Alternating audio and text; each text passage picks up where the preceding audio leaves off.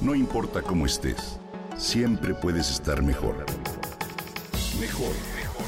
Con Reavivadas.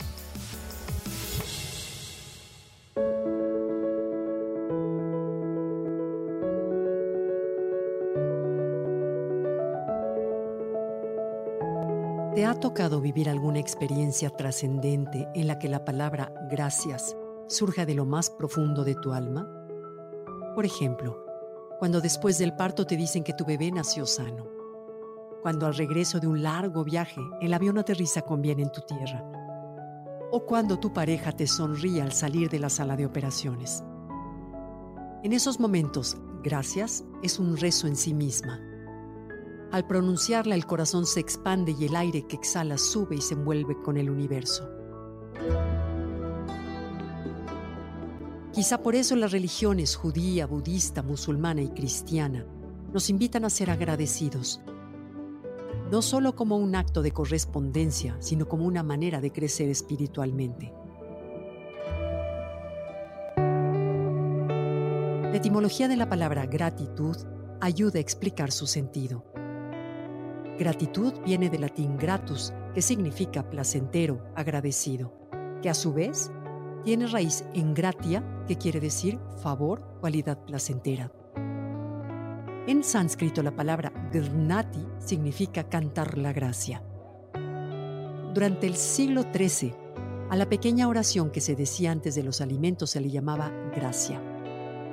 Para llevarlo aún más lejos, en griego, la palabra que describe la gracia es caris, raíz de la palabra carisma una cualidad placentera que se tiene o no se tiene.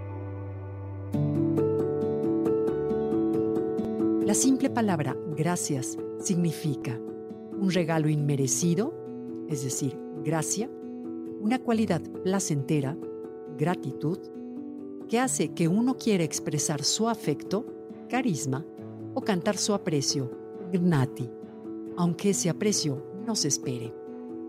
Cuando das gracias de corazón a alguien que te apoyó, te ayudó, te escuchó o hizo cualquier cosa por ti, ella siente esa fuerza que se encuentra más allá de la palabra.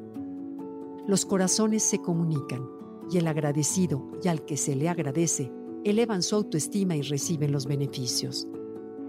Robert Emmons, profesor de psicología de la Universidad de California, buscó comprobar lo que otros aceptan como fe y pregonan sobre el provecho de escribir a diario las bendiciones propias.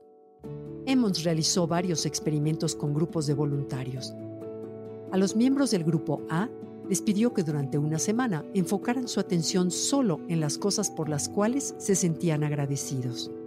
A los del grupo B, en cambio, les pidió se enfocaran en todo lo que les irritaba, salía y estaba mal. Después de una serie de preguntas se concluyó que los del grupo A simple y llanamente estaban más felices.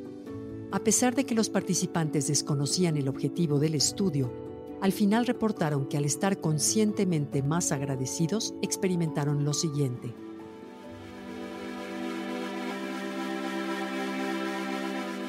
Se sintieron mejor en su vida, más optimistas, más enérgicos, activos, más determinados, alegres, más fuertes para enfrentar retos. Además se relacionaron mejor, hicieron más ejercicio, tuvieron menos enfermedades y durmieron mejor. En un gracias de corazón existe un gran poder. Pronunciar la palabra no toma más que unos segundos de tu tiempo, pero exige de ti dos cosas. Consistencia y una mente abierta. Es decir, demanda tu atención en todo lo que vives y te rodea.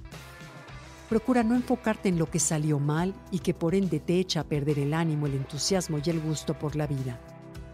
Te invito, en cambio, a que consigas una libreta y por las noches antes de dormir enfoques tu mente y reflexiones unos segundos para recordar y anotar las situaciones, los instantes, los pequeños sucesos o cualquier cosa que te haya elevado el ánimo, que te haya hecho sentir bien y que hayan provocado una sonrisa en tu cara y en tu corazón.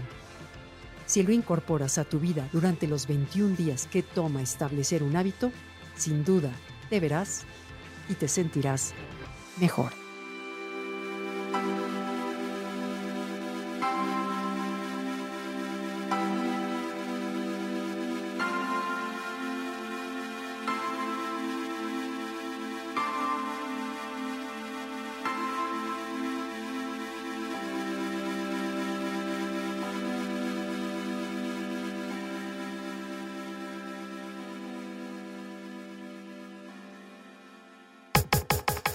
Comenta y comparte a través de Twitter. No importa cómo estés, siempre puedes estar mejor. Mejor, mejor, mejor. Con Gaby Vargas.